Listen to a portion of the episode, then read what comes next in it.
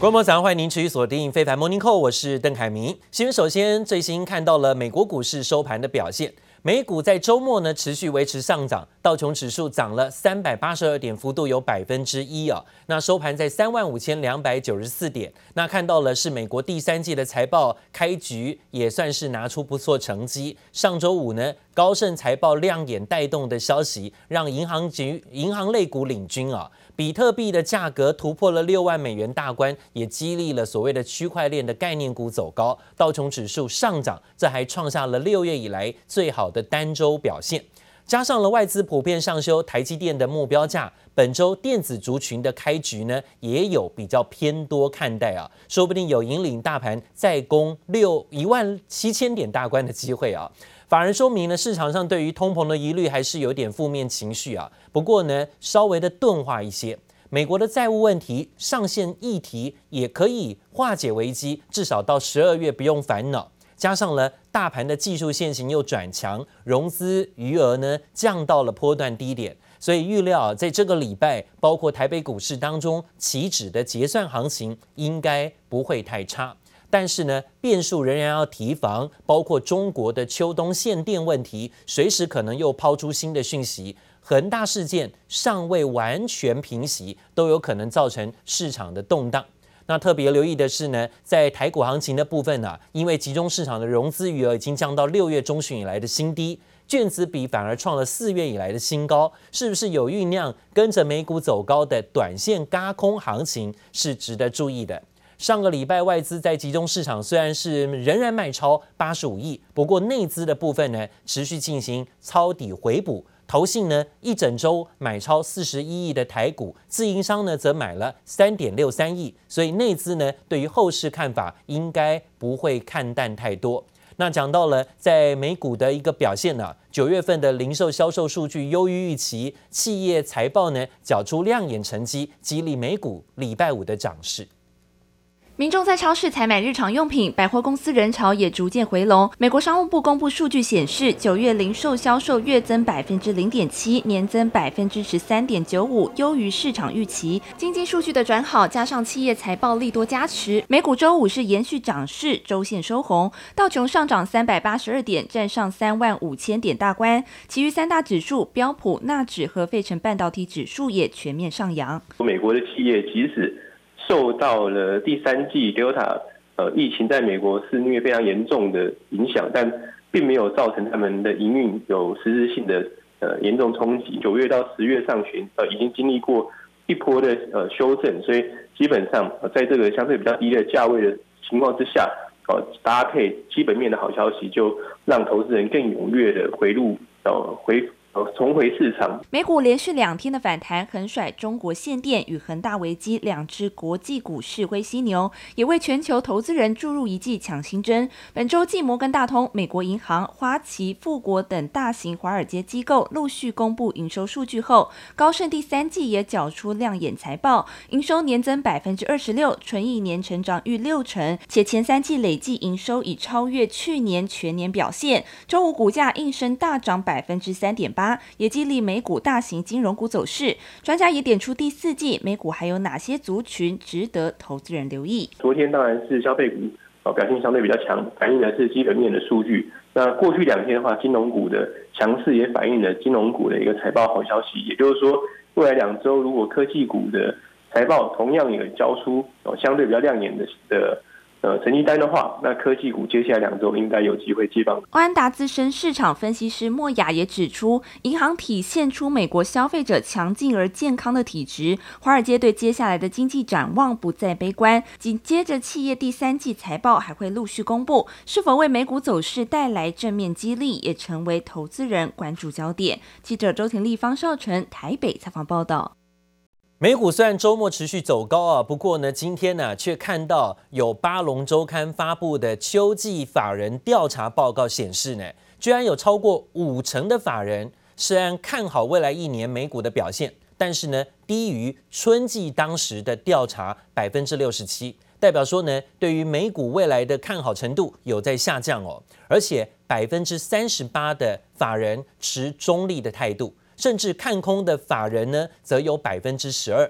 不过这也高于上次调查的百分之七哦，看空的比例有在增加，看多的比例有在下降。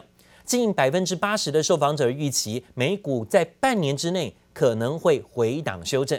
这些经理人认为啊，美股最大的风险是潜在的政策失误，其他的忧虑包括供应链的瓶颈跟劳工短缺带动的通膨问题。另外，债券殖利率的飙高跟政府调高税率以及经济成长放缓等等，都是看空的理由。那受访者大多认为呢，这些问题短期之内啊会冲击股市。却不足以终止这一波的牛市啊！虽然说短线上有一些波及影响震荡，但长期还是看好，认为美股呢是短空长多。一些经理人则是点名台湾看多台积电等半导体类族群个股，并且认为美国以外的市场还是有投资价值，特别是像欧洲跟新兴市场。不过美国期指的表现呢，震荡拉回，涨多回档修正。幅度还好，百分之零点一左右啊。目前震荡的回档休息。好，另外呢，则是看到这项讯息，这是路透社引述了两名知情人士报道说，中国的恒大集团呢、在最近呢，频频的想要处分资产，甚至呢，想以十七亿美元的价格出售香港的总部大楼。传出原本已经跟中国的国营事业叫做越秀地产快要谈好条件了。但是呢，越秀地产却传出啊，现在突然缩手，因为呢，很担心恒大的状况比想象中的还糟糕。最终呢，越秀地产呢反而传出有退出交易的情形，这成为对资金短缺的恒大构成了一个最新打击。The latest news is sure to further dent market confidence as the developer faces a wall of debt. It's one of China's top three developers, and regulators have warned that numerous sectors could be exposed to heightened credit risk if it were to default. And any fallout could lead to a broader global financial contagion. So far, the company has remained silent. But Evergrande's troubles have led to a cascading effect on smaller developers who are requesting to delay payment or face collapse after Evergrande missed its payment. 恒大为了偿还债务，正试图出售总部甚至部分的资产呢，包括房地产还有子公司的股权。但目前账上有超过三千亿美元的负债啊，而且呢，已经三度未能如期的支付国际债券的利息。知情人士说呢，恒大跟越秀地产原本八月份就敲定了交易啊，但是后来看到越秀的董事会担心恒大前景会让交易面临高度不确定性，所以加以反对。所以呢，这买家缩手了，现在又横生枝节。呃，更传闻呢，总部在广州的越秀呢，八月底啊，还收到广州市政府暂缓购买恒大总部的指示。因为广州市政府想先评估恒大的财务状况，希望更了解恒大未来会如何运用脱手资产后得到的收入。另外呢，讲到说，现在在中国市场当中还担心一个问题，就是限电的问题，甚至包括物价飙高的问题，受到寒流的影响啊。北京呢，清晨已经看到最低温度跌破零度了，这创了五十二年以来的最早破零度的记录，等于说就是提早入冬了。这让中国原本呢就已经吃紧的供电问题再度面临了大挑战，甚至当地呢民生啊，食衣住行都受到波及影响。北京今天早上寒风刺骨，多个地区最低气温在这半年来首次跌破了零度，甚至是刷新了过去五十二年十月中旬同期最低纪录，树叶都结冰了。根据中国天气网报道，今天清晨六点，北京南郊观象台最低的气温甚至是录得零下四十一度，是一九六九年来十月同期最冷的一次。菠菜已经十二块钱一斤了，我爸最爱吃菠菜。妈也不给他买了，实在是太贵了。这菜价怎么能够这么贵了呢？现在，因为北京天儿冷了吧？可能是大家好多人都穿上棉服了，绒绒的衣服什么的。北京今年的气温比以往还要早了三个礼拜就跌到零度啊！中国的中部跟东部地区更大范围的有大风，甚至气温明显的下降。像吉林省的天池一带呢，最低温已经是负十九度了，提早入冬。这也使得中国供电供暖的需求大增，也让原本就已经吃紧的供电问题更加严重。日前呢，也因为限电波及到了民生用电，东北三省在这波寒流当中啊，首当其冲。另外呢，今年以来多项大宗商品价格飙涨，也令中国企业经营的成本大增，甚至有造成业者啊有单却不敢接的情形。最近呢，包括纸箱啊、水泥啊、钢铁啊等等业者都相继传出要涨价啊。市场人士担心上游的价格会逐渐的影响到中下游，使得通膨压力大幅度的攀高，势必呢最后会影响到民生消费，也不利于中国在疫情下的经济复苏。今年能源短缺的危机来得非常不是时候啊，而且气候呢又是反圣婴现象。正在太平洋赤道区域成型。美国气候预报中心上个礼拜预测，反圣婴现象呢，从今年十二月会持续到明年二月的几率高达七成以上。虽然科学家说还要等个几个月才能够真正确认啊反圣婴现象，但是呢，预报员认为现在这种现象看到的东西都看到了反圣婴现象所造成的后遗症跟波及程度。虽然说呢，很有信心的已经确认反圣婴现象是来了，而这种气候问题呢，也会使得北半球的冬季啊会更早冷，而且会更冷。当然呢，取暖需求大增，天然气跟煤价居高不下，现在是易涨难跌了，甚至呢进一步的推高到每桶啊破了八十美元的国际油价啊。我们看国际油价不断的在走高，今天呢已经是飙破了八十三美元到八十五美元，包括纽约跟布兰特原油期货今天持续的维持上升，现在是超过了百分之一的上涨幅度。布兰特原油的价格更高，已经到了八十五美元的价位不等。而反声音现象呢，也会使得包括美洲、像美国，还有包括南美洲、巴西、阿根廷、阿根廷等地区呢，干旱会更为严重啊。冲击到当地的小麦、玉米，甚至咖啡农产品的生产，所以呢，这些产品价格可能又会不断的走高，造成物价的上涨。那当然看到了，在亚洲呢，上个礼拜啊，遭遇到了圆规台风的侵袭，使得呢，现在货柜轮的传奇啊，又滞延了一周。根据彭博资讯最新港口拥塞的追踪报告显示，截至到礼拜天左右呢，大概有一百多艘的货轮在香港跟深圳港啊等待卸货，这是今年四月开始追踪以来最多的情况，代表说呢，大家卸货的状况又不顺了。而今年以来的经验显示呢，全球只要有一个地方啊出现运输的瓶颈，就会加重其他地区的短缺困境，使得亚洲港口的输运的压力啊做缓解。就算现在有这样的条件，但之后呢？抵达到欧洲跟美国的港口，船舶又会暴增，到时候啊，包含了美西的洛杉矶港，包括长堤港，又会出现拥塞的情形。但港口拥塞，包括船期延误，可能会使得美国跟欧洲等等地区的零售业，在现在进入到购物旺季的时候呢，来不及备货，又会加重啊年终购物旺季带来的压力问题。好，不过呢，看看最新消息，这最新上海出口及箱的运价指数跟主要的航线运价指数出现开跌，很奇怪，对不对？照理说现在塞港，而且呢，现在呢又出现运输不顺的情形，为什么运价会下跌呢？告诉大家原因，这上海出口的集装箱的运价指数啊，下滑了百分之一，领军这波运价飙涨的远东到美东线每四十尺的货柜。最新一周的价格跌幅比较大，超过百分之三点七。原因是什么呢？今天呢、啊，在国内的行商说，台华投控说呢，航运业者普遍认为啊，是因为中国的十一长假才刚刚结束，目前呢，工厂还在生产当中，加上了又有台风阻碍了运输的影响啊，厂商的生产出货量不多。所以呢，现在看起来运价回跌是很正常的，呃，可能只是一个短期的现象，特别留意。这是航商目前最新的解释。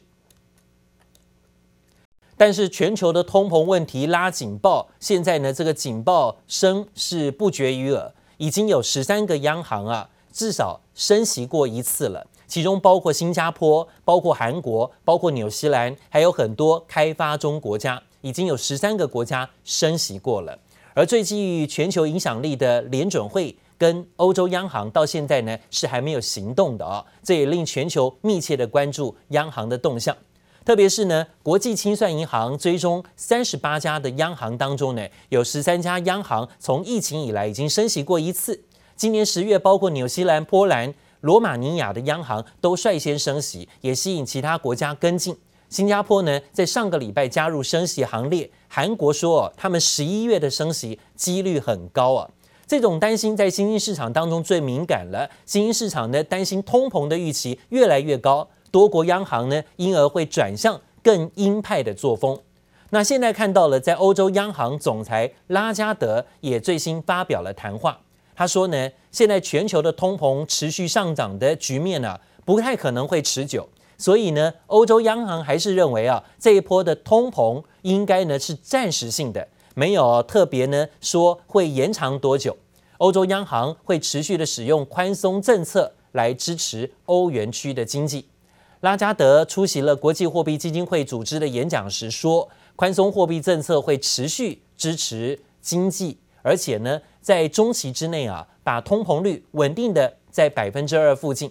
预计呢，目前的高通膨应该比较大的程度是暂时性的啊，所以呢，现在在联准会还有包括欧洲的央行，还是认为通膨不用太过于担心。但是真的是如此吗？现在看到了民众的反应，可不是这么想啊！大家都感受到了民生物资的价格不断的飙高上涨，压力不小。因为呢，涨的都是民生用品、食衣住行，但是呢，不涨的永远是薪资。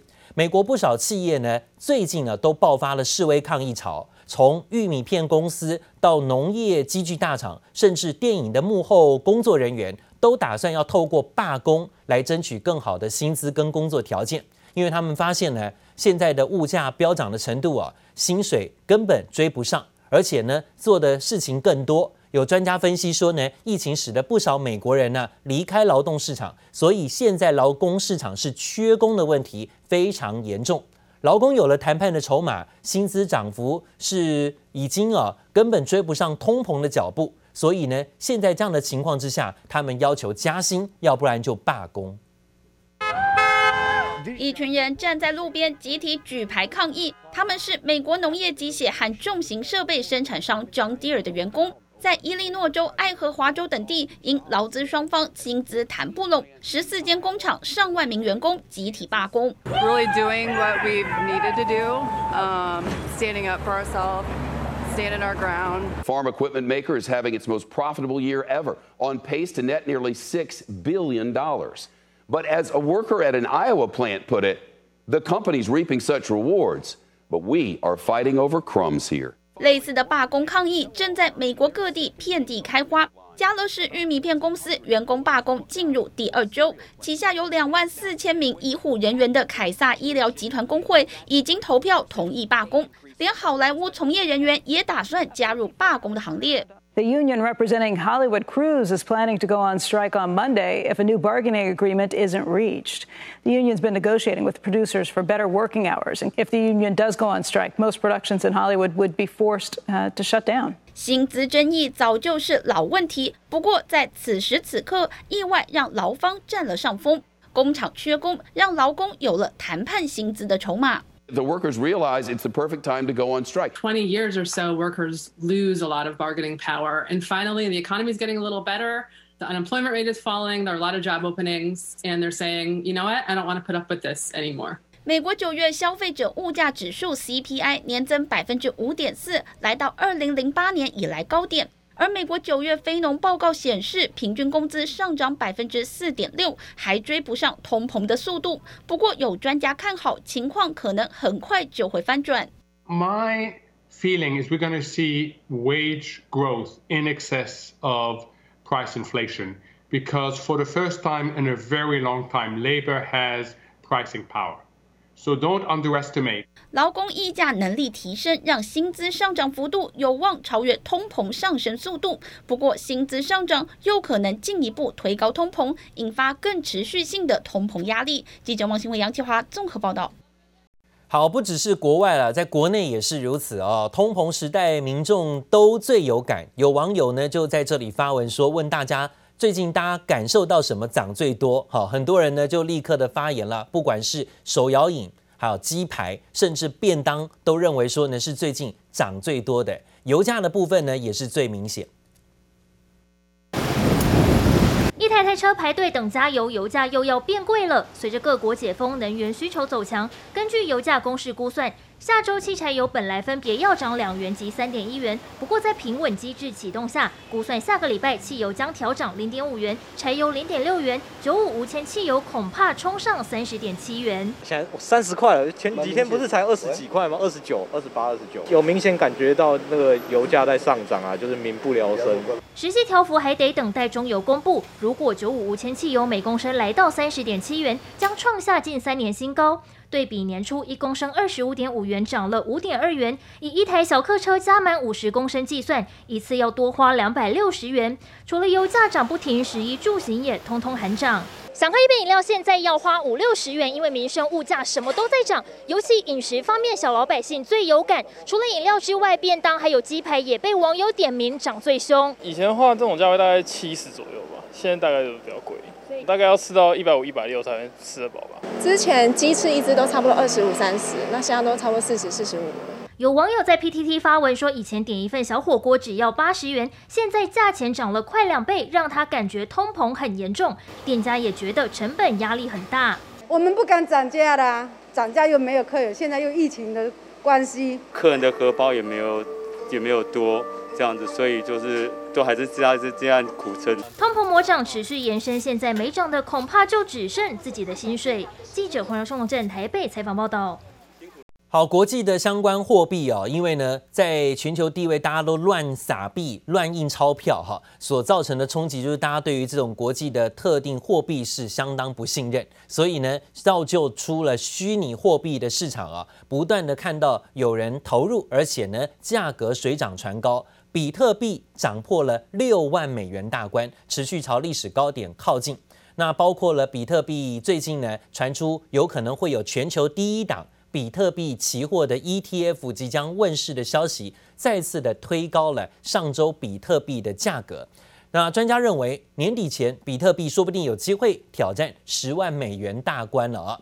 比特币相关的运用产业其实还有，包括像特斯拉也认可比特币哈，甚至呢也持有比特币，最近呢也因此价格跟获利跟着水涨船高。